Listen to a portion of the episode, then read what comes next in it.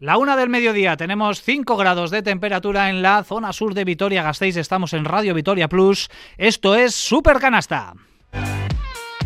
Domingo de básquet en Radio Vitoria. Desde las 4 y media de la tarde vive una jornada de baloncesto femenino y ACB con las voces de Rafa Ortego, Ricardo Guerra e Iker Perea. Basconia UCAN Murcia, un duelo para seguir firme en la zona de playoff ante un rival que apura sus opciones coperas en el Bues Arena. Araski Zaragoza, tras el brillante triunfo en Girona, las de Made Urieta reciben a la revelación del campeonato con la mente puesta en la clasificación para la Copa. Radio Vitoria. Compartimos lo que somos.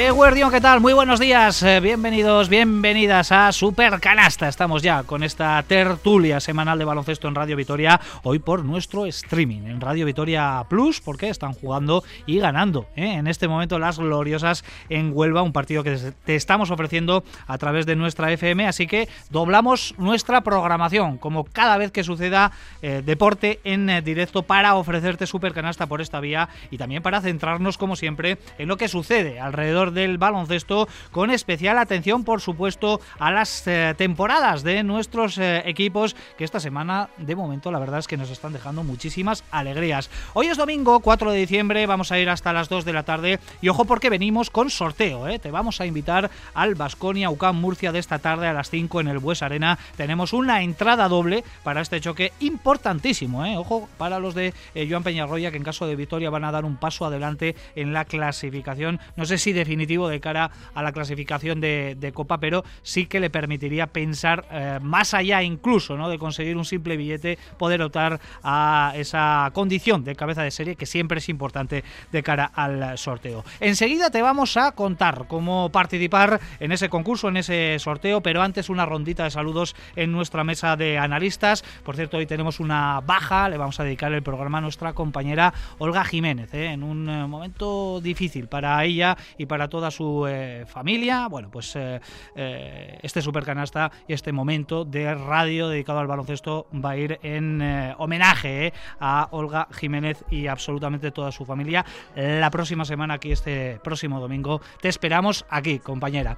Nacho Mendaza, Egunon, ¿qué tal? Muy buenos Egunon, muy buenas, ¿qué tal? Bueno, ¿cómo estamos? ¿Preparados para el análisis? De momento una semana que va bastante bien. Viento un poco a toda vela, que diría sí, el otro. Sí, sí, a ver si dura, ¿no? A ver si tenemos un domingo también plácido y disfrutamos un poquito del Vasconia de los buenos.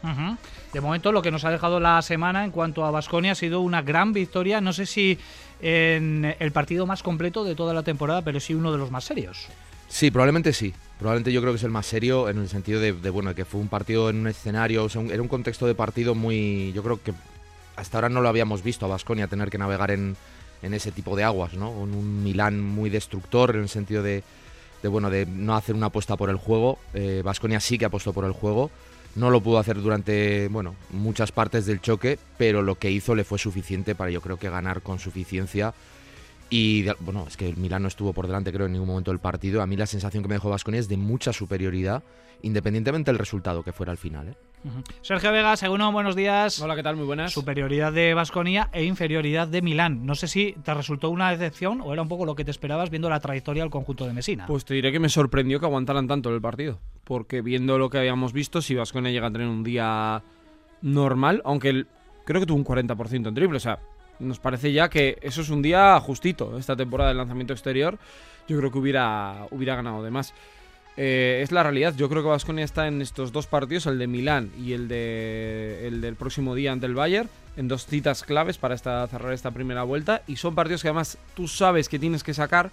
Y yo creo que esa responsabilidad en algún momento le pudo pesar un poco ante el equipo de, de Messina. De momento muy fuerte. Vasconia en el Buesa es una cuestión que vamos a analizar. Si se ha recuperado esa fortaleza, esa gran fortaleza que significa jugar al calor de la afición del Buesa Arena. Joseba Sánchez, Egunon, ¿qué tal? Muy buenos días. Egunon, Richie. Araski también nos ha dado un alegrón tremendo esta semana. Vamos a ver si eh, puede repetir también por la tarde, que juega a las 7 frente al líder, frente al Casa de Zaragoza. Pero vaya victorión histórico en Fontallao el pasado jueves frente a Unigirona, que también está ahí arriba, en la parte alta. Sí, bueno, estas introducciones de Araski siempre las haría Olga, a la que le mandamos un beso muy fuerte y espero estar un poquito a la altura. Eh, lo que hace Araski es, es una auténtica hazaña.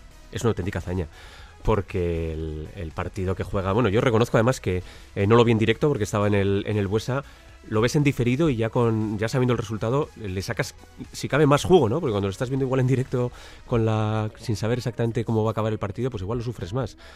Verlo sabiendo lo que lo que habían hecho te da todos los matices de ese de ese partido que fue un auténtico partidazo, eh, de verdad, ¿eh? salvo el primer cuarto en el cual, bueno, pues, eh, pues eh, Girona saca un poco su superioridad, el segundo cuarto lo iguala y el tercer y cuarto cuarto lo domina lo domina Araski. Eh, las, deja absolutamente minimizadas con su defensa y con un acierto tremendo, bueno, pues acaban llevándose un partido imposible, porque ganar en Fontallao ahora mismo parece imposible. Pero bueno, eh, Araski ya nos está acostumbrando a estas cosas imposibles. Ya era imposible ganar en Valencia y lo hizo.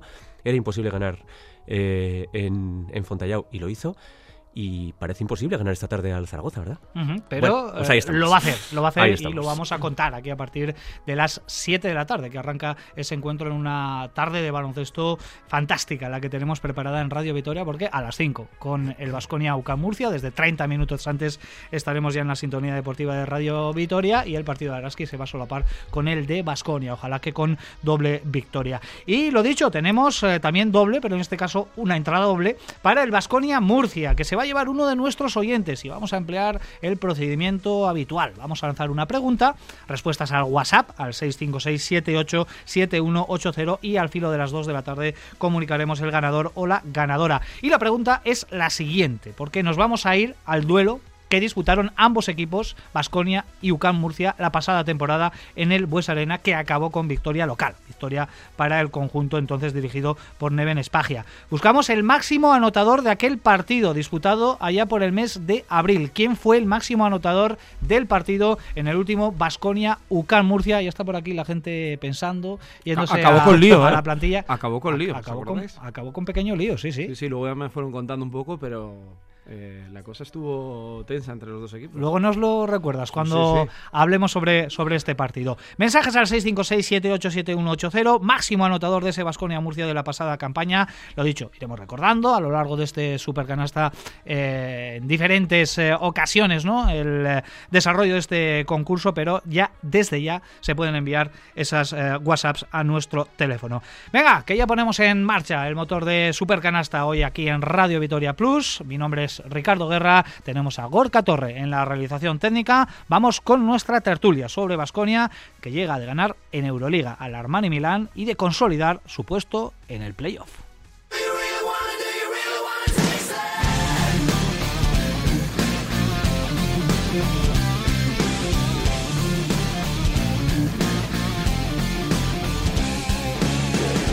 Y una de las cosas que hacen los equipos que están arriba tener la capacidad de jugar eh, y de ganar jugando mal. Tenemos que tener esa capacidad de tener partidos en los que no estemos acertados, en los que estemos regular y poder también competirlos y, y sacarlos adelante. Yo creo que el equipo pues en eso está, está madurando.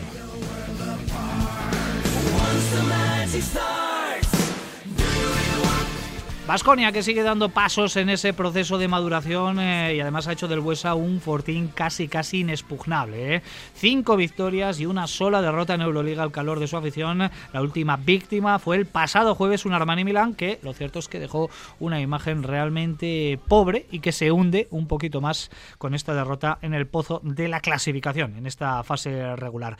Luego hablaremos del Milán, también de Messina, porque el italiano volvió a dejar evidencias en sala de prensa del Buesa una vez más de eh, su mal perder, en este caso cargando contra el traductor. Pero antes queremos eh, volcarnos en lo que nos dejó Basconia, que fue un partido muy serio para sumar esa sexta victoria en 11 jornadas que llevamos de, Euroliga y la sensación, eh, por ejemplo, empezando por aquí, Joseba, de que este equipo sigue dando pasitos en ese proceso de ensamblaje, de maduración. Debatiremos dónde puede estar el techo, si todavía hay margen de mejora, pero este Basconia va muy en serio en la Euroliga fue un partidazo. de verdad. Eh, ya sé que analizaremos aquí el, eh, las ganas de destruir de, Milán, pero es que destruir a este Vasconia es muy difícil. Destruir a este Vasconia es muy difícil. Eh, se lo preguntaste tú en rueda de prensa a Joan Peñarroya, yo creo que es la clave de este partido y quizás de esta temporada, los dos bases. Tenemos dos bases que es que, manejan este equipo, que es que da auténtico gusto porque estoy seguro de que este, esta misma plantilla con bases diferentes eh, no sería igual de, igual de solvente. Pero es que tenemos dos, dos pedazos de jugadores ahí que hacen que, que todo eh, circule mucho más fácil y mucho mejor. Eh, la clave de la victoria para mí es la solidez. Es la solidez. Si entran los triples, perfecto. Si no entran los triples, jugamos dentro. Si no jugamos dentro, jugamos fuera. Si no hay que penetrar, si no hay que defender.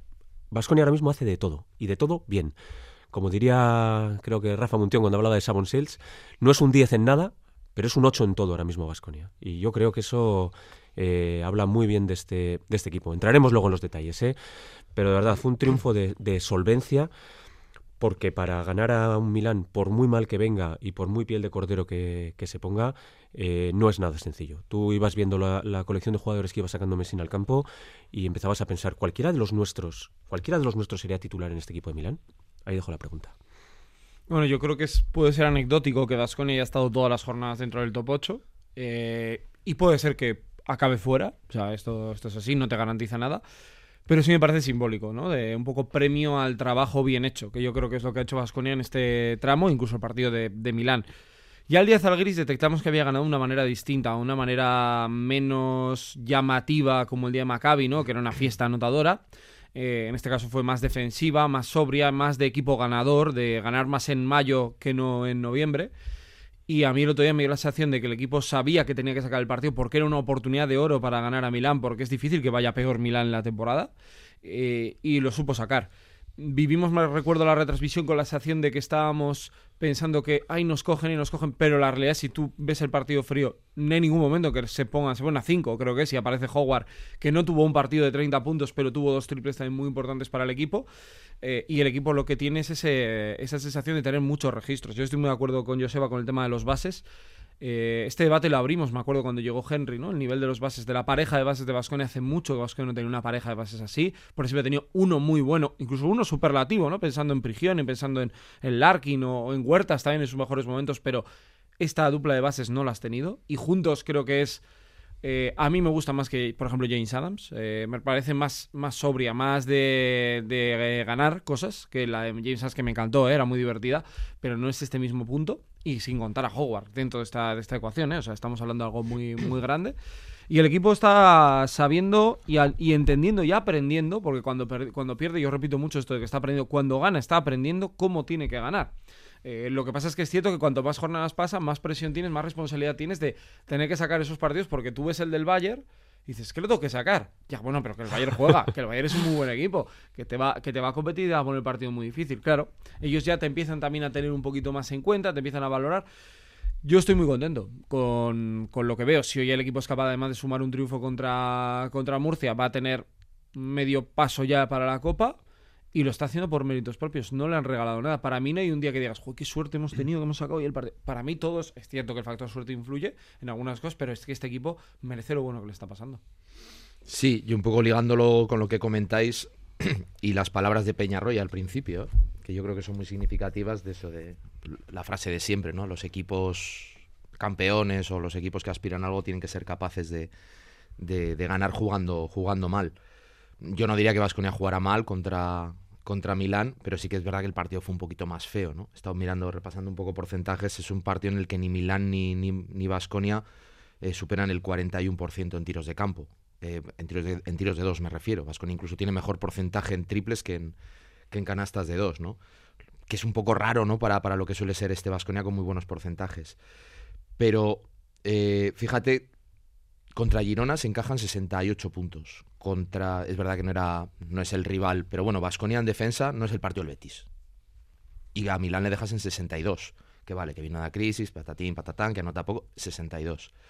Bueno, es lo que le pedíamos un poco al equipo, ¿no? Le hemos ido pidiendo cosas, eh, bueno, los primeros cuartos, que no empieza muy bien. Ya los primeros cuartos empieza, empiezan a ser diferentes. No, que hay que apretar un poquito en defensa. Bueno, ya tienes una semana en que de media está recibiendo 65 pues yo creo que el equipo está subiéndonos las expectativas cada día que pasa. Y yo creo que eso es una magnífica noticia para las fechas en las que estamos, que acabamos de empezar diciembre y ya empiezas eso, pues un poco también lo que decía Sergio, ¿no? Dices, bueno, es que el Bayern le tienes que ganar. O sea, como que le tienes que ganar. ¿Sales favorito? Claro, La dices, eso, eso yo creo que es un mérito muy grande de Vasconia, de estar en este punto ahora de que la gente piense o pensemos que bueno, que tiene, tiene un techo alto. Bueno, satisfacción general en estas primeras eh, exposiciones. Además, eh, bueno, quedándome también con eh, uno de los elementos que ha introducido Nacho, que es la mejora de esos puntos más débiles ¿no? de- del equipo, que eran el rebote, que quizás era la defensa, que, que eran los primeros cuartos, y manteniendo también lo bueno que tiene este equipo, que es precisamente eso, ¿no? La coralidad, de que en cualquier momento te va a salir un jugador que te va a mantener en partido. El otro día lo vimos, por ejemplo, cuando Milán se coloca cinco puntos, creo que fue un 50-45, un 40-35, algo así, se coloca cinco puntos, llega Howard, te mete un par de triples, no estaba haciendo un buen partido, llega Marinkovic que eh, quizás está un poquito más bajo que al inicio y también aporta lo, lo suyo. En definitiva, que, que el, el, eh, equipo ha cogido un camino, eh, la buena senda, que es, eh, si mantiene va a ser complicado ganar en el Buesa. y te falta Tadas. Que yo creo que el siguiente salto, el último salto en la dimensión de este equipo son Enoch y ahora Tadas, que no está. Porque ese juego de Homes y Tadas juntos me parece una maravilla. Y el quinteto que vimos contra el Barça de Tadas, de Homes como 5, yo creo que lo vamos a poder ver con Tadas de 4 y Homes de 5 en algún momento, seguro, porque lo puede encontrar ¿no? en algún quinteto en un momento determinado. Es que la frase de, de que tiene el techo alto es que todavía yo no le veo dónde está el techo de este equipo. Eh, porque Inox se está recuperando. Yo le veo algo, igual también le quiero ver, ¿eh? igual le veo mejores cosas que el año pasado, seguramente porque el contexto y estar mejor arropado también ayuda. eh, porque está aprendiendo, no jugando, está aprendiendo, y yo creo que eso también es, importante, aprendiendo del compañero, aprendiendo del entrenador, aprendiendo de, de lo que está viendo en la cancha, sabiendo que no todos los días vas a jugar 30 minutos por Real Decreto, porque este año no tenemos problema. Hombre, sabes, a mí me gusta que Thompson juegue mucho y que eh, Holmes juegue mucho, pero si un día no está, tampoco te echas las manos a la cabeza. Y el otro día, sin Costello, sin Marinkovic, sin Tadas, sacas un partido, bueno, muy fácil. Es que tiene mucho mérito eso que está haciendo el Vasconia. Hablar de techos es complicado, porque tú ves los, los márgenes de mejora que tiene este equipo, que son evidentes, que ahora los comentaré. Eso no significa que se vayan a dar, ¿no? Pero significa que, que- ese paso se puede dar. Yo ahora mismo veo, por ejemplo, un, un- gap todavía que tiene Gómez por delante. Eh, es un jugador que está en una evolución tremenda desde que llegó. Recordemos que los primeros partidos de Gómez fueron de decir, madre mía, este, este chico no sabe Atrás dónde no está. estaba, atrás no estaba, estaba. eh, mete la mano en- a cada vez, no, no puede defender un interior. que- ¿Dónde está ahora Gómez? ¿Y dónde puede llegar Gómez? Porque de verdad que yo es que el, el potencial de este chico no, no lo termino de ver, ¿eh? No lo termino de ver. Eh, y no, es evidente que tiene ahí un techo que nos, que nos va a dar juego en el segundo, en el segundo piso, evidente. El propio Howard, a Howard le hemos visto los fuegos artificiales, se los hemos visto, pero todavía no hemos visto la dimensión de Howard como jugador centrado de equipo, ¿vale? Si, hemos, si nos ha dejado ver cosas de días en los que no está bien y es capaz de distribuir juego, es capaz de pasarla. Todavía le falta darnos un día de una buena defensa, le falta darnos eh, eh, días de, de sin anotar de tres, anotar de otra forma, porque le cuesta quizás hacer esas penetraciones. Yo creo que ahí hay un salto. Banja Marinkovic, de verdad, si alguna vez va a explotar ese chico, va a ser este año. Y lo digo completamente en serio. Arrastramos un Banja, estamos muy ilusionados con los primeros meses, pero si Banja es capaz de coger solidez y regularidad, ostras, cuidado, con, este, cuidado con este jugador. De verdad que hay mucho margen de crecimiento. Eso no significa que se tenga por qué dar necesariamente, ¿eh? pero que, bueno, este año, eh, como le gusta decir a, a Nacho lo de los ingredientes y la, y la comida, los ingredientes están, pero parece que el pilpil está cogiendo. La salsa está cuajando. Está empezando a hacer chup chup, ¿eh? Este, Sí. este Baskonia. Por Pero cierto. Por cierto, que Banja Marinkovic va a continuar siendo el descarte de cara al partido de esta tarde. ¿eh? No va a haber movimientos en ese sentido. Ya se quedó fuera frente a Girona hace justo siete días y hoy frente a UCAM Murcia también va a ser Banja Marinkovic el que se quede fuera con eh, la duda de Tadas Kerskis que yo le daría ya como baja segura porque no ha entrenado con el equipo en toda la semana. ¿eh? Tampoco después de la disputa del eh, partido el pasado jueves frente a Armani, Armani Milán. Em, bueno, habréis abierto un par de melones que yo tenía aquí en el orden del día. Uno de ellos lo ha hecho Sergio en su primera exposición, en su introducción, el tema de, de los bases. Y en este sentido, vamos a escuchar a Joan Peñarroya porque le, cuestionábamos en sala de prensa. Lo de los bases de Vasconia es una auténtica locura. ¿Y cómo lo agradece el equipo? Yo creo que tuvo una respuesta brillante. Así que vamos a escuchar toda la secuencia, la pregunta que le formulamos al de Tarrasa y luego su respuesta. Siempre decimos ¿no? que en el baloncesto los bases son el motor de- del equipo, pero vaya dos bases que tiene Vasconia, aunque no esté descubriendo Roma, ya, ya lo sé, pero qué importante es esto para el equipo, ¿no? que, que si no es Thompson sale Henry, si no es Henry sale Thompson. Y qué importante es el equipo para los dos bases, eh, para que ellos eh, se luzcan y lo hagan bien. Eh, con ellos dos no, el equipo no funcionaría. Y para que ellos a veces pues se luzcan necesitan que los otros compañeros que tienen en pista jueguen muy bien, jueguen muy bien para que ellos tengan esos, esos momentos. Bueno, qué importantes son los bases para el equipo, le formulaba, y Peñarroya contesta que qué importante es el equipo para los bases. Me gusta la respuesta, tienes razón, pero qué buenos son los bases. o sea, es que el año pasado no tuvimos bases. Entonces, claro, cuando no tienes bases, tienes jugadores que suben el balón y que meten puntos, pero no tienes bases. Sobre todo en Vitoria, que tenemos una forma de ver el baloncesto eh, muy particular con esta posición, que viene desde los tiempos de Lasso, que pasó por Bennett, que pasó por Prigioni, con Huertas, cada uno en su manera diferente, ¿eh? Y jugadores muy buenos que me quedo por el medio, no me puedo olvidar de Hortel, no me voy a olvidar de Larkin, de James Adams. Pero es que estos dos son tremendos, son tremendos. O sea, eh, lo de Henry, la primera parte de Henry es para mandar al banquillo al minuto uno. Pero él es capaz en el mismo partido de entender que tiene que hacer otras cosas. Acaba haciendo un partido brillante. Hay una acción que le roba a Baldasso, creo que es. Sí. Que es. Que eh, recibe me un golpe. que Nacho me lo pone otra vez Está, está- repetido. está enfadado con el mundo. se ahí. enfada porque no sé qué tal. Y dice, ah, sí, toma, te la robo y le doy un pase al otro. Y lo de Darius Thompson está en un nivel de suficiencia. Yo debo reconocer que estaba ilusionado con el fichaje y cuando ya sabíamos más o menos que venía, sabía que iba a dar cosas. Pero he descubierto aspectos del jugador que yo no los había visto en Eurocup y no en Italia no lo tenía tan controlado, pero en Eurocup sí. Y es que ese triple, por ejemplo, el otro día, cuando hay un momento que ellos meten un triple y él dice, ¿cómo? Espera, triple, lo soluciona. Además, como tiene esa tranquilidad que ni levanta el puño, ni se alegra, ni nada, es como muy frío, es que es una maravilla. Y tienes eso que juntos además combinan, porque hay veces que hay bases que no pueden jugar juntos. Y estos dos sí lo hacen. Sin parecer forofos, Nacho, eh, Joseba. Mm, Quitando Larkin, eh, Misic, ahora cuando vuelva Larkin, Henry y Thompson pueden llegar a ser, no sé si lo son ya, la mejor pareja de bases de Euroliga. Para mí, sí. Es que cuesta encontrar una James pareja parecida. James Okobo. Puede pero ser. no siendo bases puros tampoco, ¿eh? Pero vamos a poner perímetro. backcourt. James Okobo sería la mejor pareja de base si metemos en la ecuación a Howard. Si hablamos de un Howard, Sí. como era antes, ¿no? Un Howard Thompson. Sacamos Bueno, el pues bueno, hace dos semanas creo que sacamos un día el rendimiento, os conté el dato. Claro, Misic y Larkin no cuenta porque no está. Pero eran James Adams y luego eran ellos dos. Ellos tres, vamos, la suma de ellos tres. Sí, por lo menos, sí, y tirando de Euroliga, ¿no? Que es un poco el tope. mm, otras competiciones, eh, incluyendo la CB, pues, pues yo creo que es que no, a mí no se me ocurre. A mí tampoco. No se me ocurre. De hecho, un poco tenemos el debate de inicio, un poco así hablando un poco a lo tonto, ¿no? De decir, "Joder, ¿cuál- ¿qué, qué pareja de bases en el Vasconia ha tenido o puede tener tanto impacto como esta, ¿no? Y te salen los que te salen. Pero es que luego ya lo extiendes y dices, ya, ya, pero, o sea, no es en Vasconia, es en toda Europa. Y yo igual sí que me pongo un poco forofo, pero, pero me parece la, vamos, más sólida.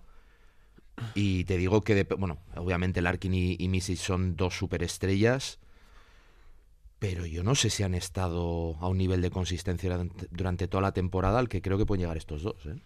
Yo es que voy a, voy a decir algo que también es obvio. Cuando estamos comparando esta pareja, por ejemplo, con el eh, James eh, Larkin, por ejemplo, se nos olvida, no, James Larkin, no, James Adams, perdón, se nos olvida qué James y qué Adams teníamos en Basconia. Teníamos a un James recién venido de, de Grecia que no es el James que estamos viendo eh, jugar ahora en Mónaco, ¿eh? Mucho menos. Adams, no sé cómo juega ahora, porque ahora como juega en China, no sé cómo juega. Pero era un jugador que estaba jugando su primera temporada en, en Euroliga después de venir de un equipo francés. Bueno, ahí queda eso. Larkin, cuando jugó en Vitoria, era su primer año de experiencia fuera de la NBA. Nosotros eh, fueron, fuimos los que nos comimos, digamos, la adaptación y ahora está brillando una vez que ya ha hecho la adaptación con nosotros. ¿eh? Es que se nos olvidan los momentos de los jugadores, pero si hablamos de Thompson, eh, Henry, creo que los dos, sí que es cierto que es la primera temporada de Thompson en Euroliga, pero tiene experiencia en, en Eurocup, sí que creo que podemos estar hablando del mejor momento de forma de esos dos jugadores. No sé cómo serán dentro de unos años, porque los, los bases es verdad que los bases con, los, con la edad sí que mejoran, pero es que ahora mismo están en su, en su prime, Es que, decir. en la historia del Vasconia, así pensando, ahí, aquí las oyentes que nos echan un- una, una mano, a mí se me ocurre Prigioni Planic, Prigioni Calderón y Bennett Corcheni, O sea, yo no pienso. Mm. Porque, por ejemplo, dices, claro, qué fácil es jugar al Larkin la Provítola del 2017. No es real, porque Claro. la Pro nunca tuvo ese nivel. Eh, otras parejas de bases, James Adams. Luego hay que ver dónde te llevan, ¿no? Porque no es lo mismo una pareja que te lleva a una final de Euroliga que una pareja que no llega a nada. Pero a mí sí, sí me sale que, que opositan a estar ahí. Y ya me parece bastante. Porque Henry, eh, para mí, ha demostrado que es mucho mejor jugador que el que ya vimos en la etapa anterior, donde era más importante en ataque, pero es que a él le da igual. Es que le da igual todo. O sea, es que él dice, mira, yo no tengo que meter, pues no meto, yo tengo que meter. El otro día hace un aro pasado. O sea, lo del aro pasado del otro día es una locura. Lo de dibujos animados. de- eh, y no, sé no- cuántas veces he visto repetidas acción estos Sí. últimos días. Me la he puesto muy en bucle. Y en el momento que lo haces, porque hay Sí, que saber en qué momento lo haces. Y que es que además son dos jugadores que se retroalimentan en positivo. Esto que hablamos ahora, las relaciones tóxicas y no tóxicas. Estos dos jugadores se, pues, se potencian. Para mí, Granger y Baldwin en el pasado eran tóxicos entre los dos, no se llevaban bien, pero que es una cuestión baloncestística. O sea, no, no nada mal, no hablo de nada personal. Estos dos se potencian, como lo hacen Voy a acabar con un, con un. O sea, lo que son las casualidades de la vida, ¿eh? Eh, este Vasconia es este Vasconia gracias a que eh, Maccabi vende a Wilbekin, hace caja y nos roba a Baldwin. Y lo digo completamente en serio. Son cosas que ocurren. Este Vasconia estaba planificado para estar con Baldwin. No sé dónde estaría este Vasconia con Baldwin, pero yo veo a estos jugadores liderados por Baldwin y no me gusta hacer leña del árbol caído. Pero es que es que No es que- sería es el que, mismo es que Es que no. la- yo creo que la virtud, la mayor virtud, porque por ejemplo, cogiendo como referencia, referencia también el equipo de 2016, James y Adams te daban mucho por lo que generaban ellos para, para sí mismos. Era un equipo matador cuando ellos dos estaban bien, ¿no? Pero tenían a Burusis. Hmm. Y Burusis era, bueno, de alguna manera el que... El base. Sí, Sí. El, el jugador generoso en el sentido de que creaba para que el equipo funcionara, ¿no? Es que aquí son dos bases que son per se, por su naturaleza, por su manera de jugar y casi te diría por su personalidad, dos bases muy generosos y hacen que el resto del equipo, yo estoy de acuerdo con lo que dice Pe- Peñarroya, ¿vale? Pero hay muchos jugadores que le tienen, y sobre todo los interiores, le tienen mucho que agradecer a estos dos chicos. ¿eh? Entonces dices, bueno, mm, ya no es... es que la aportación de ellos, para mí, la contribución va más allá de lo que sea numérico. Porque es que al equipo yo creo que le hacen subir defensivamente un escalón. Y luego en cuanto a oportunidades de, de anotar y de, y de producir en ataque, para mí es una, una, una burrada. Henry en su consagración, porque es un jugador que ya conoce. Renovación. Renovación Y, ya. y Darius Thompson, eh, porque está en plena eclosión como jugador top de Euroliga. Fíjate que hablábamos al principio de temporada, que nos comentaban los que siguen la, Liga Rusa, la BTV, compañeros como David de la Vega. Sí, es muy bueno, pero le falta regularidad. Bueno, pues la regularidad la está cogiendo aquí en Vitoria y eso hace de Darius Thompson ahora mismo uno de los eh, eh, grandes bases del contexto de eh, la máxima competición continental. Bueno, no sé si queréis hacer alguna referencia a Milán, que a mí ahora mismo poco menos que me parece una especie de cadáver deportivo. Están que pensando en la Lega, están pensando en la Lega. incluso derrotados a cancha. Yo, yo vi un Milán que sale prácticamente derrotado a, a cancha, sin ideas, sin recursos y con un Messina que yo creo que está atravesando por su peor momento como entrenador. Yo, yo, sinceramente, si fuese dueño de Armani Milán, ahora mismo cambiaba a Messina. Pero porque Messina no ha sido capaz de entender la plantilla que tiene, incluso con las lesiones. ¿eh? Sé que tiene un montón de jugadores lesionados, pero de verdad, tú analizas la plantilla que saca Milán ayer, eh, perdón, ayer, el, el- el viernes al campo, y dices, esta plantilla, esta plantilla bien entrenada, es un plantillón. Y sé que tiene bajas, ¿eh? Y le vendrán eh, los jugadores que tiene lesionados, pero jugar a destruir con jugadores como Hall, como Boydman, como, como Brandon Davis, como, mm, con Byron, no sé, jugar a destruir con eso, no que sé. parece peor, ahora mismo el Milan yo creo que parece peor del- que la plantilla que tiene. Es decir, bueno, puedes jugar con seis y llegar hasta el final y al final te ahogas. Pero es que ya a Mi- a Milán le vio un equipo bueno que se agarró el partido pues, pues por el estilo de juego que impuso, que yo creo que sí que saben que tienen que hacer eso y, y bueno, les fue bien y yo creo que también les dejaron funcionar de esa manera, de una manera incorrecta para mi gusto, me refiero al arbitraje, pero a mí me parece que hay algo más ahí. El equipo a mí me transmitió incomodidad, mm, como cuando estás en un sitio y no quieres estar y te se- quieres lo- ir. Lo que se dice de Italia es que el trasfondo va más de vestuario que de. O sea, no estoy hablando de hacer la cama a nadie, sino que la química de un entrenador, pues por ejemplo, ahora por hablar en positivo de Joan con sus jugadores, pues no tiene nada que ver. O la que tiene, pueda tener Mumbrú con su gente en Valencia, o Celco, que siempre se ha hablado, ¿no? De lo que tiene. Pues Messina no la tiene. Y hablan mucho, y esto sí que me lo han contado varias personas, del factor Pocheco. Que tiene una ascendencia de los jugadores brutal. Te puede gustar más o menos, pero él tiene ese, ese punto y, y de momento no lo, no lo han encontrado. Bueno, pues Messina, que no hace arrancar a este Milán que la pasada temporada jugó a la Final Four y además, bueno, pues dando también lástima por las eh, salas de prensa. Una vez más, eh, en eh, Gasteiz, yo no sé si tiene alguna clavada de aquí de, de Vitoria, pero siempre que, que llega por aquí, pues tiene que liarla de alguna manera y en esta ocasión fue el pobre el pobre traductor, ¿no? El que pagó las iras y la frustración de, de Torre Messina, una eh, situación que yo creo que no hace falta casi casi ya ni, ni mencionar. Es mejor hacer Yo- mira, el vacío. Yo, me, hubiera imagi- me imaginaba en mi cabeza, digo, imagínate que el traductor, cuando después del chorreo que le mete, le dice, Tore, el partido que habéis hecho ha sido muy malo, muy poco profesional por tu parte. Dices, a ver, ¿quién eres? O sea, no sé, me parece una salida de tono, pero yo creo que es un poco el reflejo de lo que os decía antes, ¿no? De esa incomodidad, de esa frustración, y tienes que buscar algo o alguien Para desviar la atención, Pero es muy- básicamente, sí. Es muy pobre eso. Yo, O sea, yo sí es quiero abusar. decir una cosa, ¿eh? Yo sí quiero decir una cosa, y es que Bueno, aquí hablas tú con Por eso. conocimiento de causa, claro. eh, ser traductor es complicado. Es complicado, ¿eh? Hablo, hablo de lo, sé de lo que hablo. Ser traductor es complicado. Ser traductor que, de alguien que habla tu idioma es mucho más complicado. Pero este traductor que tiene Vasconia, este en concreto, es el mejor traductor probablemente de la Euroliga. Arri, al que le Mucho- mandamos un, un saludo. Mucho mejor de lo que fui yo en su momento y mucho mejor de lo que te encuentras cada vez que oyes traducciones en otros, en otros campos. Es un traductor como la copa de un pino. Un profesional tremendo. Y no se merece eso. Lo digo y me parece una salida de tiesto total. Bueno, pues lo condenamos, lo denunciamos eh, desde aquí y alguien debería pararle los pies. ¿eh? Yo creo que alguien dentro de- del club, hablo de, de Milán, debería decirle que está haciendo el ridículo, ¿eh? que va presidente en contra el presidente el propio presidente o el director deportivo, ¿no? Ya había hecho el ridículo antes, de todas formas, antes de meterse con el traductor. ¿eh? Sí, sí. Porque que un tío como Messina, hablando de, de un equipo como Milán, diga que es que con estos bases donde voy. O sea, empezar con excusas. Esas excusas ya la pone la prensa. O la pone el periódico si la quiere poner. Pero tú de verdad te plantas en una rueda de prensa a decir, es que con estos bases o sin bases, ¿dónde voy? Lamentable lo de Messina una vez más en, en Vitoria. Por cierto, antes de analizar un poco lo que ha sucedido en la jornada de, Euroliga, los eh, datos del Bues Arena: 10 partidos disputados entre las dos competiciones, 8 victorias, 2 derrotas. Solo Tenerife y Olympiacos, dos grandes equipos, han sido capaces de ganar eh, en el pabellón de, Zurbano. Así que bueno, eh, vuelve el Bues a puñetero para los equipos Y dos visitantes. partidos muy ajustados, ¿eh? El Olympiacos podía haberlo ganado perfectamente y el de Tenerife pues se le escapa también, también al final.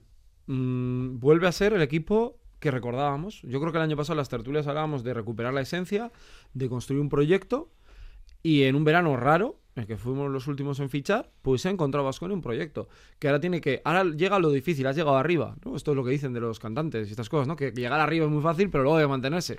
Bueno, pues Fíjate, Leticia Sabater. efectivamente, el éxito de mantenerse. Se están acusando de plagio ahora, pobre Leticia. En fin, bueno, eso para otro supercanasta. A ver, sí, mantenerse es lo complicado. Es Tiene muy difícil, toda pero, la razón, Sergio. pero es el pero es el mérito que tiene este equipo que en diciembre, el día 4 estamos hoy, ¿no? El día 4 te estás hablando de mantenerte arriba, es que es impresionante. Es que además eh, el calendario que tiene ahora por delante es ilusionante. Es ilusionante. Si somos capaces, hablamos de ganar a Bayern como si fuese fácil, ¿eh? Yo vi el partido el otro día contra Maccabi y... Y Saab Bonga, y- eh, cuidado, eh. Cuidado, Cuidado, con este equipo, cuidado con este equipo, con Ops, con... tienen un equipazo y están jugando muy bien.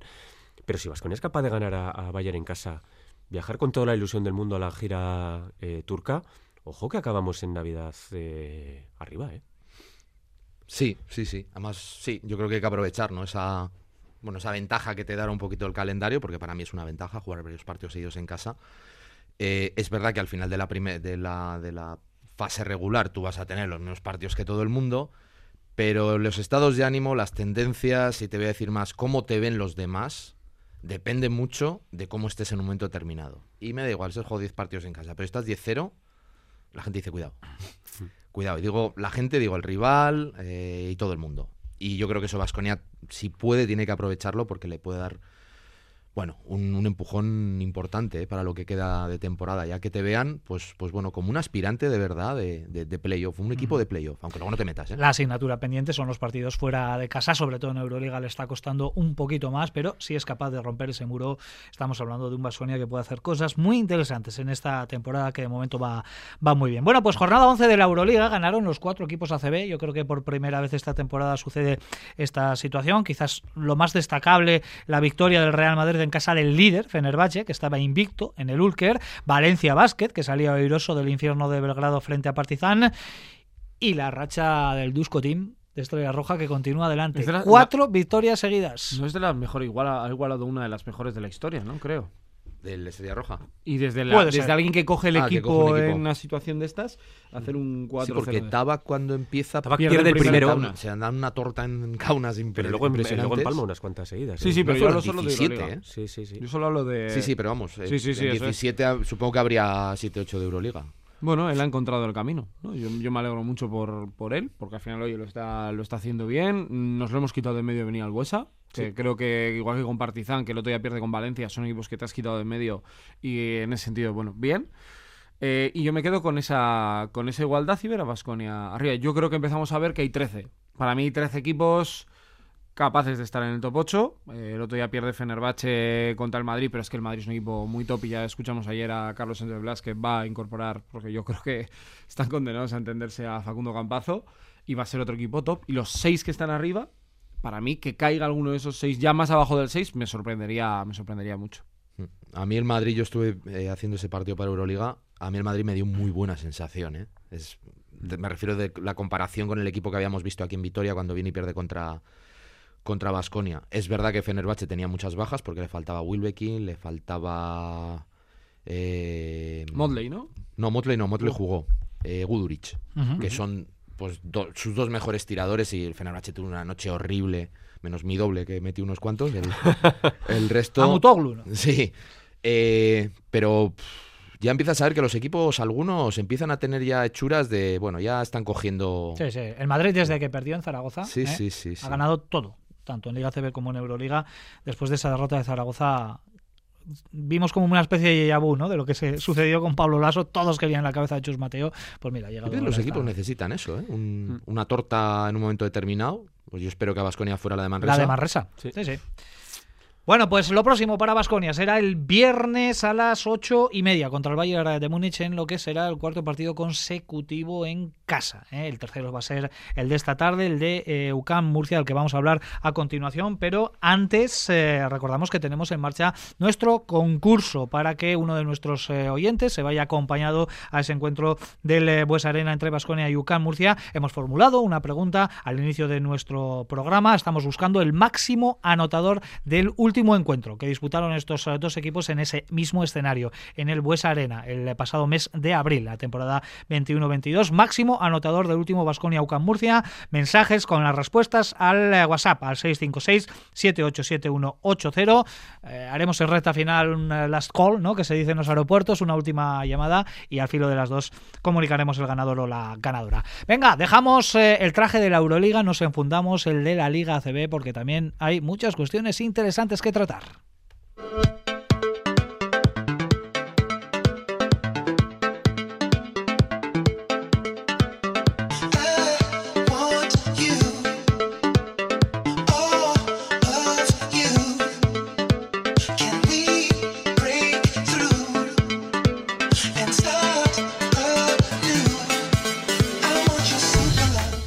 Número 10 de la Liga CB que ayer nos dejó un eh, campanazo tremendo eh, con la victoria de Obradoiro 7-6, 7-4 sobre el Barcelona y además otros tres resu- resultados. El Baxi Manresa 68, Juventud Badalona 90, el Bilbao Vázquez 76, Gran Canaria 72, como está la Meneta y además en un resultado que le viene muy bien a Basconia en la pelea por ser cabeza de serie. En, eh, pero yo creo que ya tenemos que empezar a pensar en estas situaciones. Ojo al Unicaja de Ivonne Navarro que pasó por encima del Casa de Zaragoza 104-78 y en estos momentos tenemos en marcha otros dos partidos. En el tercer cuarto, Básquet Girona 36, Brogan 39 y en eh, recta final del segundo cuarto está el nuevo Tenerife 43, Fuenlabrada 32. A las 5 el partido del eh, Bues Arena, Basconia Ucán Murcia. A las 6 Real Madrid Valencia Basket y a las 8 Granada Betis para cerrar esta jornada número 10. Bueno, eh, antes de dar paso a nuestro siguiente protagonista que ya nos está esperando ahí al otro lado del teléfono. Vasconia con Murcia, muchos alicientes, ¿no? Eh, en primer lugar, yo diría que el clasificatorio, porque de ganar hoy Vasconia va a dar un paso adelante importantísimo, ya no solo para lograr el billete para la Copa, sino para pensar en objetivos quizás más ambiciosos, ¿no? Te pones ya con las mismas victorias que el Barça, por ejemplo, ¿no? Por una referencia, es verdad que estarías tercero, cuarto, una cosa así, pero ya bueno, ya te instalas en la parte de arriba y empiezas a tener, pues eso, las miras lo que decíamos antes, expectativas más altas. Y luego obviamente yo creo que Murcia es un equipo que, bueno, lo entrena Sito, Sito ha estado aquí. Yo creo que los partidos con Murcia, tanto en Vitoria como fuera, han sido partidos bastante intensos, eh, muy disputados muchos y que suelen ser, bueno, bastante emocionantes. Me refiero desde un punto de vista incluso desde un tercero imparcial, ¿no? Entonces yo creo que es un partido, menos por la hora, que no me convence mucho. El Pues resto, llevamos sí. eh, cinco seguidos a Las los cinco. del Buesa, Cuatro. que le llaman. Sí, sí, cuatro seguidos, ¿no? Cuatro. Cuatro seguidos. A mí, bueno, el- vuelve además Silly en la mejor versión que yo le recuerdo. Y eso es una muy buena noticia para, para él y para Murcia. Es un equipo que va a proponer eh, rock and roll, con lo cual podemos encontrarnos un partido muy divertido si los dos eh, se, lo toman a- se lo toman así. Y de verdad que me parece un, un partido decisivo porque ya empiezas a, a no pensar si me meto. Piensas en, bueno, a ver hasta dónde llego. ¿Cómo y- me meto eso? Claro, es. eso es que es que cambia mucho, ¿eh? Es que el año pasado, por ejemplo, estuvimos en ¿y si me meto? ¿Y si sumo? No, ahora ya dices, bueno, a ver, me faltan dos para realmente poder estar, todavía te queda Y habiéndote quitado un- eh, quizás el calendario más exigente, ¿no? El Madrid, el Barça, el Tenerife. Sí, todo. sí, sí, por eso. Es que yo creo que en ese sentido, bueno, pues ya tendrías más o menos el camino atado, pero a mí Murcia me parece un rival muy difícil por el estilo de juego que tiene. Es un partido, me ha sorprendido ¿eh? que sea Banja Marinkovic el, el descarte, porque yo creía que, que, que Joan Peñarroya iba a rotar ese descarte entre, diver- entre diversos jugadores. ¿no? Ya sabemos también que en Liga CB Joan acostumbra a dar ahora un descarte porque no le queda más remedio y a dar otro descarte virtual, dejando sentado en el banquillo a algún jugador que, que probablemente luego nos sorprenda. Yo creía que podría ser Howard el, el descarte hoy por darle descanso. Es un jugador que todavía no ha descansado porque Thompson, recordemos que sí que descansó un, un partido, que fue el del Betis. Zaragoza.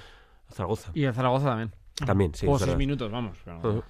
Bueno, eh, yo creo que es, que es casi más importante eh, para la cabeza que clasificatoriamente. Yo creo que Vasconia se va a meter eh, en la Copa del Rey sí o sí este año.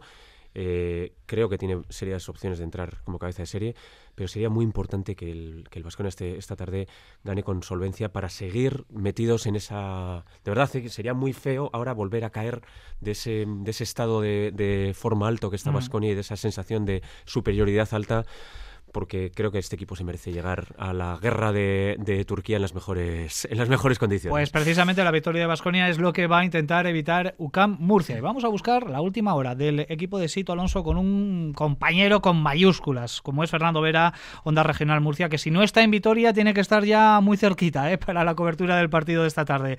Fernando, compañero, Egunón, buenos días.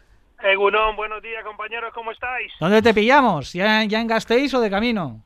Dice el GPS que a 64 kilómetros de, de la noble villa. Nada, noble pues, estás ya muy cerquita. Oye, hablábamos de rock and roll con UCAM Murcia.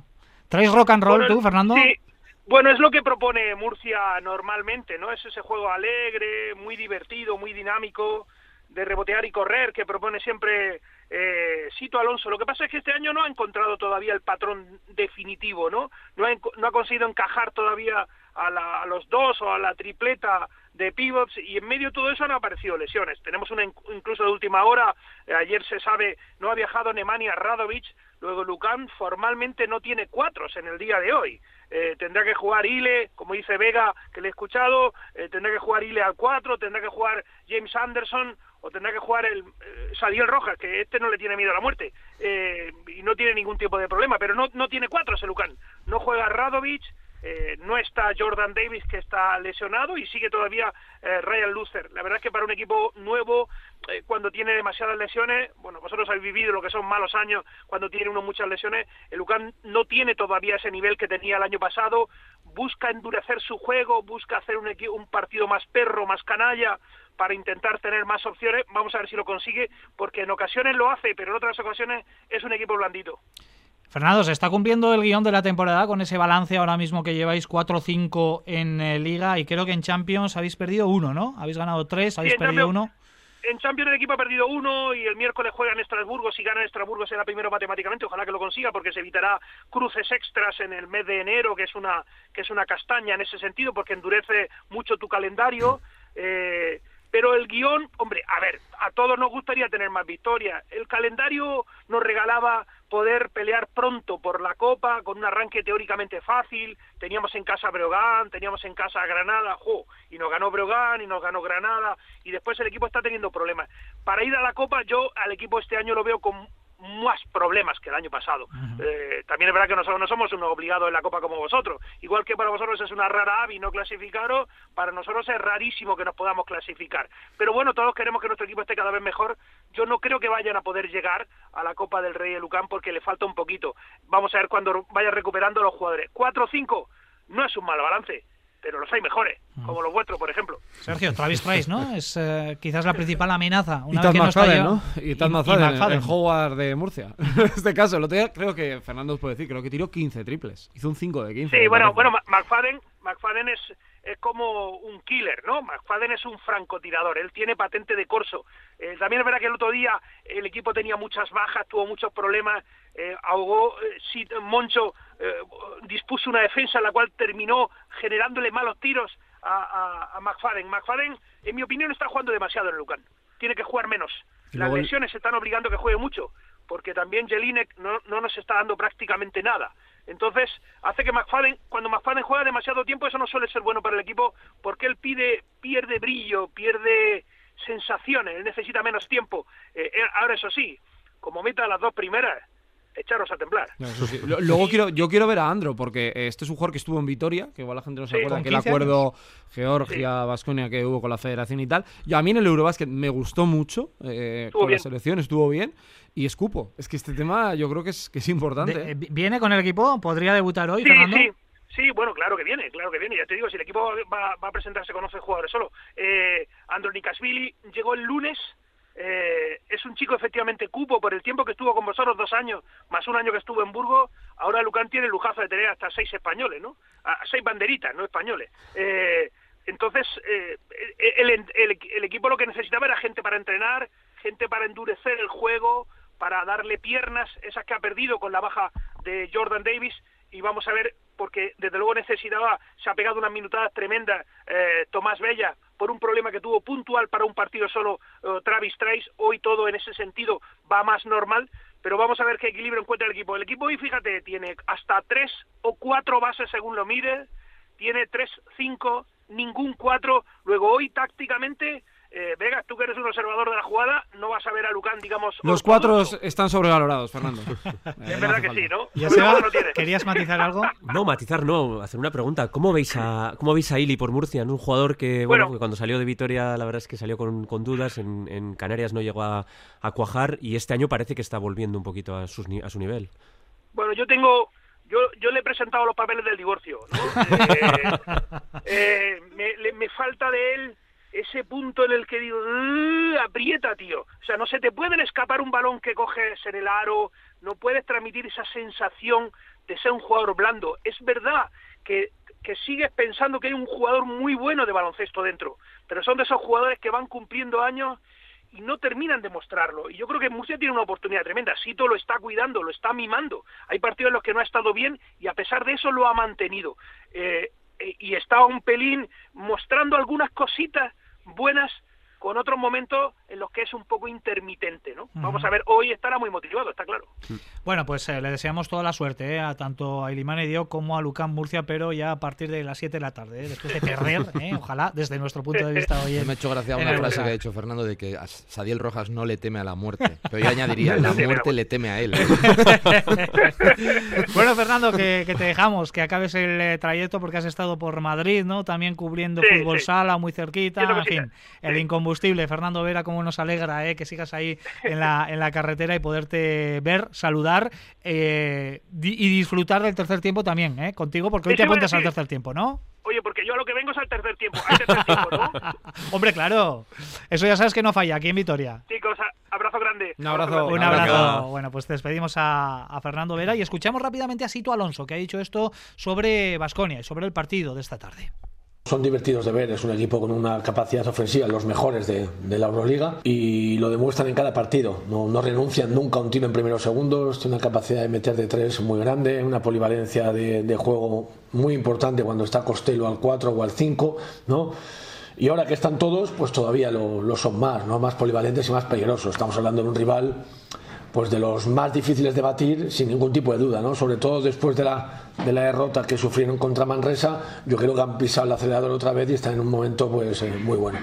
Bueno, pues la opinión de Sito Alonso sobre, sobre este Vasconia, no lo hemos introducido en el corte, pero eh, ha dicho Sito Alonso en esta previa que este Vasconia tan divertido y tan alegre le recuerda al que él entrenó también en su época. Algo que yo creo que, eh, bueno, pues eh, seguro que mm, crea disparidad de opiniones, vamos a decirlo de una manera no. así bastante... O no, o no, o hay una opinión bastante clara al respecto. Venga, que eh, nos quedan nada, 10 minutos eh, por delante y todavía con eh, asuntos, nunca mejor dicho que tratar, porque llegan los asuntos internos de Nacho Mendaza. Vamos.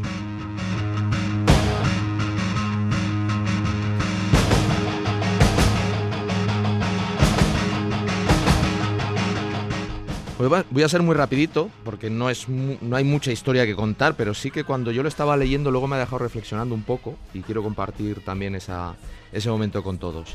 Eh, es relativo a, bueno, ya sabéis que Aime Udoka, además jugador que precisamente jugó en Murcia, eh, fue- ha sido entrenador de los Boston Celtics, le despidieron. Y le despidieron, pues bueno, por mantener relaciones eh, con una empleada que era subordinada suya, ¿vale? Se hizo público y tal, y bueno, se supo toda la historia. Bueno, hasta aquí bien. Es lo que se ha publicado. Pero claro, eh, ha, salido ya la que era su la que es su prometida, que es una actriz, se llama Nia Long. eh, ha hablado por primera vez de todo este tema. Y lo que ha dicho a mí me ha dejado un poco, pues eso, lo que te digo, reflexionando.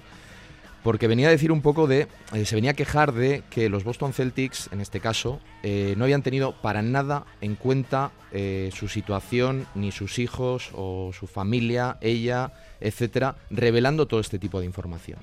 ¿Vale? Eh, y eso me trae muchas veces a la cabeza eh, esa, como ese hambre ¿no? que tenemos, sobre todo los que hablamos detrás de un micrófono, o, bueno, de alguna manera tienes que comunicar algo de.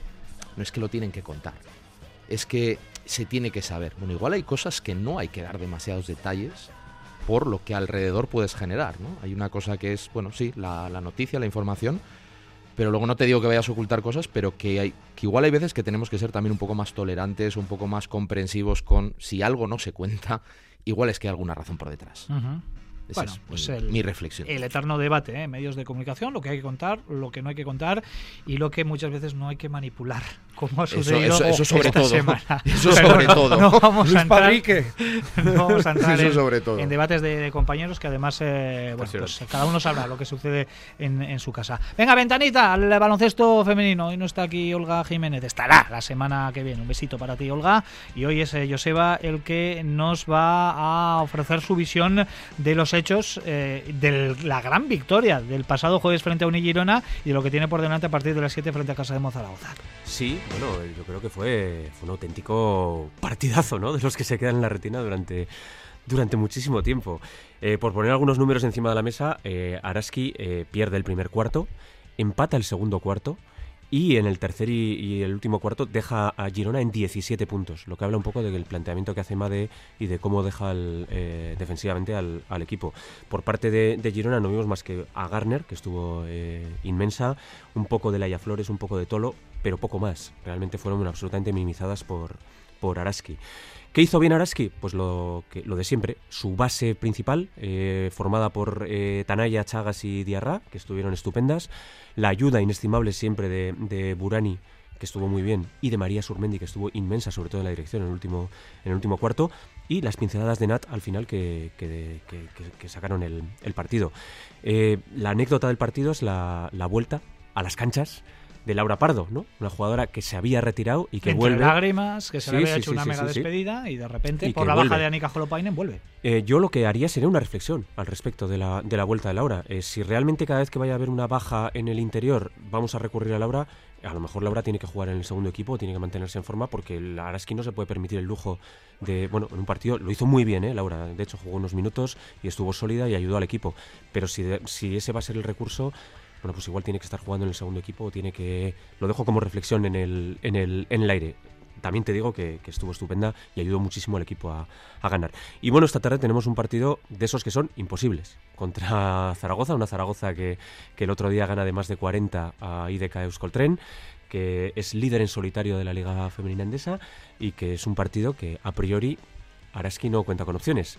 Pero cómo nos gustan esos partidos en los que Araski a priori no cuenta con opciones, ¿verdad? A las 7 de la tarde será ese partido en Mendizorroza, vaya tarde de baloncesto que tenemos en Gasteiz, porque los dos encuentros, el de Basconia y Araski, se disputan en la capital alavesa, y vaya tarde de baloncesto que tenemos en Radio Vitoria, que ahí te lo vamos a seguir todo como siempre en bandeja de plata desde las 4 y media con una tarde apasionante de baloncesto. Desde el otro lado del charco nos trae la actualidad Sergio Vegas, NBA.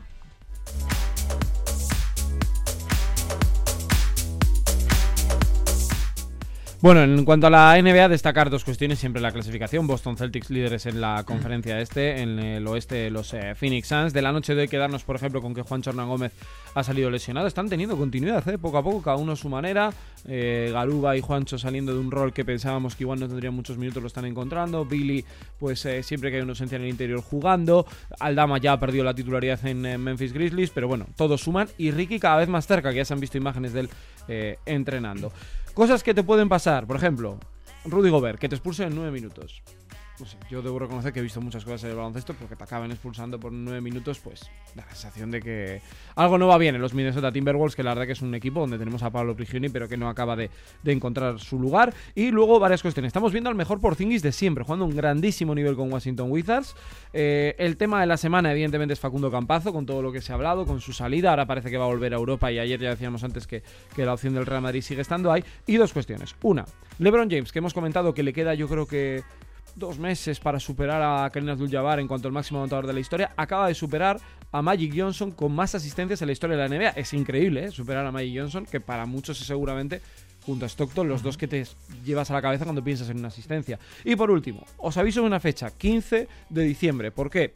Porque esa fecha es en la que todas las franquicias NBA pueden mover a todos sus jugadores. Si tú firmas un jugador en verano, no lo puedes cambiar, no lo puedes intercambiar con piezas hasta esa fecha. Así que ese día yo creo que vamos a empezar a tener mucho movimiento en la, en la NBA y hay bastante rumorología al respecto. Pues la actualidad de la NBA, como siempre, aquí en Supercanasta, de la mano de Sergio Vegas. Enseguida la técnica y el 2 más 1, pero antes vamos a resolver nuestro concurso de hoy. Se va a ir uno de nuestros eh, oyentes por eh, la Face, eh, by the Face, que se suele decir, al Bues a ver el Vasconia UCAM Murcia. Estábamos preguntando en el último Vasconia UCAM Murcia, es decir, el de la pasada temporada, quién acabó como máximo anotador y ese fue Simone Fontecchio, que se fue a 27 puntazos. Un partidazo de Simone Fontecchio que lo está haciendo muy bien en la NBA en su debut en Utah Jazz. Y la ganadora, en este caso, es Leire Coca, que ha respondido correctamente y que se va a ir con quien ella prefiera al Bues Arena a disfrutar de ese partido que arranca a las 5 de la tarde. ¿Se Ahora van a sí. saludar o qué? ¿Eh? Que se van a saludar, ¿no? La gente que... Eh, y que traiga algo, ¿no? Ahí, ahí ¿Eh? iba yo. Venga, técnica y 2 más 1.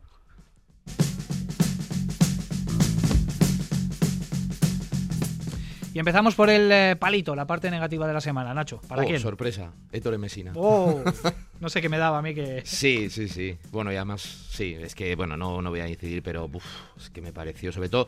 Y mira, y, y fíjate lo que te voy a decir, ¿eh? Pude incluso entender que te enfades en un momento determinado y dices, oye, yo no he dicho eso. Pero la, el- el- la puntilla que pone lo de muy poco profesional. Y, y luego el matiz que hace es que no es lo que dijo en inglés. ¿Qué va? Si es que además. es que No, si no había que terminado la traducción, además. Quería, Si estaba hablando del. quería liarla la liado, ya está. Mira, como yo sabía que salía el nombre de Mesina, voy a poner ahí Tudis. No sé si habéis visto el tiempo muerto en el que con Viverovic, que no se podía saber que iba a ser con Viverovic, porque no iba a ser con una estrella, se encara y se le acerca muy, muy cerca de la cara. A mí no me gusta cuando un entrenador, porque ahora me parece bien que corrijas, que te puedas enfadar, que puedas gritar, pasas una línea. Eh, y sobre todo, si pasas una línea con alguien que es inferior a ti.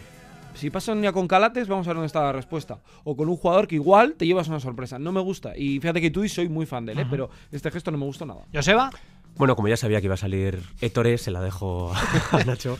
Y yo voy a hablar de Estrella Roja, que ha sido baneado por la, por la Euroliga para poder eh, fichar. Eh, han dado una explicación que yo no acabo de entender poco rara, sí. sobre la base de deudas vencidas existentes y omitiendo proporcionar la información debida. Me- me- Ujú. Se me queda un poco ahí, no sé exactamente cuál es la causa. Eh, no sé si Luca pueda estar eh, Puede ser. por ahí. No, no lo le- sé, esto estoy le pasó, no le tengo pasó a idea. Baskonia, ¿eh? con Walter Hodge, ¿eh? No, Sí. aquella denuncia de Walter Hodge, etcétera, etcétera. Venga, que vamos ya prácticamente sobre la hora. Tú mismo, Joseba, el 2 más 1, ¿para Eh, quién? Sí, mi 2 más 1 de hoy va a ser para unos chavales que se llaman Izan, Aritz, Álvaro, Miquel, Alain, Asier, Elorch, Carlos, Eder, Xavier, Igor y Allen, entrenados por Manuel Rufino, que se van con el Fundación 5 más 11 a la Supercopa a Valencia a jugar a minicopa. Enormes. Sergio. Bueno, yo se lo voy a dar a Valencia Basket y la situación que, que ha vivido, porque y es una reflexión. El fanatismo no nos lleva a ningún lado. Si Vasconia pierde no es el peor equipo de Europa y si gana el próximo día no es el mejor equipo de Europa. Lo aplico para el Valencia en este caso porque el lunes leí barbaridades sobre Valencia y eh, ganaron el jueves en un partidazo, por cierto, muy divertido y tampoco son dioses. O sea, me refiero término medio. Yo se lo quiero dar a Olga y el Bueno, 2 más por 1 y un, y un beso y un abrazo muy fuerte para ella y toda Al que nos sumamos, gente. por supuesto. 2 más 1 generalizado hoy en este supercanasta que le hemos dedicado a Olga y a toda su familia. La semana que viene, eh, otra vez eh, con nosotros aquí, dándole normalidad. Nacho Mendaza, Sergio Vegas, Joseba Sánchez, un placer como siempre. Un abrazo, Desde agur. las cuatro y media, baloncesto aquí en Radio Vitoria con eh, esos eh, dos partidos, el del Buesa y el de Mendizorroza. Ha sido un placer. Agur.